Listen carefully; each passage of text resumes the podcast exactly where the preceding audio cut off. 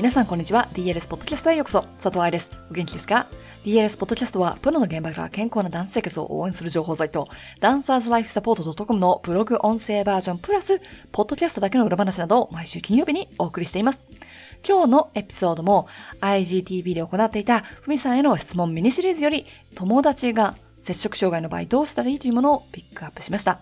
今でこそ色々とアップしてるインスタですが、私もね、最初やりたくなかったし、使い方全然わからなかったし、若い子の SNS だと思ってたのね。私は確実に Facebook 世代だから。そういう人にも同じ有益な情報を届けたいと思って、IGTV だけでなく、ポッドキャストにもしていますが、すでにインスタで見たよという人も、食事ってダンサーだけでなく人間には必要不可欠な行為だし、1日3回以上するし、エピソード277でお話ししたように、ダンサーは特に接触障害になりやすいから、知識をちゃんと入れておくという面で復習として聞いてください。友達という題名にはなってますが、子供が、生徒が、接触障害の場合はと置き換えてもいいですよね。では、本文です。皆さん、こんにちは。DLS の佐藤愛です。DDD ダンサー専門管理栄養士の染原文です。今日はね、私が皆さんからもらってきた質問をふみさんに聞いてみようと思ってるんですが、結構ね、難しいよ。友達が接触障害みたいです。どうしてあげたらいいでしょうか？ということでした。これは悩むよね。接触障害は、あの、私のようにそれを専門として見ている人っていうのは実はすごく少ない。だから治療を受けるのが先延ばしになるっていうのもあるし、本人がまだ気づいていないっていうこともある。友達としてで、これは家族やもう周りの人全体に言えることなんだけど、絶対にしてほしいこととしてほしくないことがあって、まずは悪化させないために絶対にしたらいけないこと。それが体重、体型、見た目に対するコメントをするっていうのは絶対にダメ。なんだか顔色が良くなってきたねとか。ちょっと痩せすぎじゃないとかっていうのもダメってこと？もうそういうのも全部なし。ちょっと細すぎるんじゃないっていうのから、あ、健康的になってきたね。見た目が良くなってきたねっていうのも全部なし。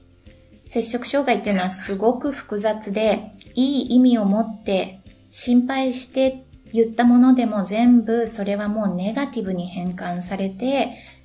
あ、やっぱり自分はこんなにひどい見た目なんだっていう風にメッセージを変えていく病気なので、そこは絶対にコメントしないこと。反対に、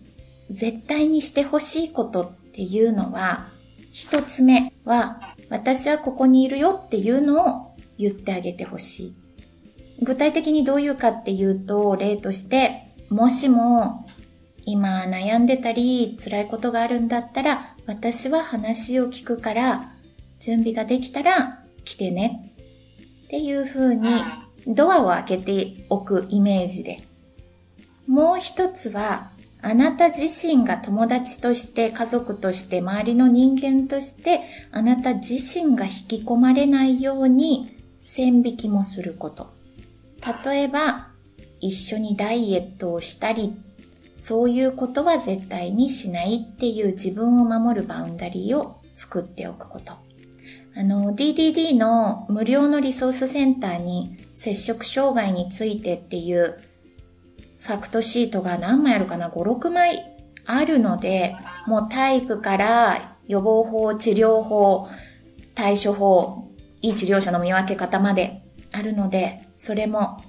活用してください。やっぱり自分の方に知識がないと、いくらその子をね、助けてあげたいと思っても間違った方向に言葉をかけちゃうかもしれないので、まず第一に知識を持っとくっていうのが大事だよね。うん、本当に知識はパワーです。力になります。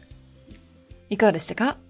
体型について言わない。これすっごく大事なんですよね。ちょっと痩せすぎだからちゃんと食べなよという言葉って、自分はサポートしているつもりで言ってるけれど、接触障害の人にとってはそうは感じません。気にしてもらえて嬉しいからもっとやろうと思ってしまう人もいれば、私に上手になってほしくないから意地悪で言ってんだって取ってしまう子もいる。どちらにせよ悪影響になるので覚えておきましょうね。ということで今週はここまで。また来週金曜日にポッドキャストでお会いしましょう。ハッピーナッシング、佐藤愛でした。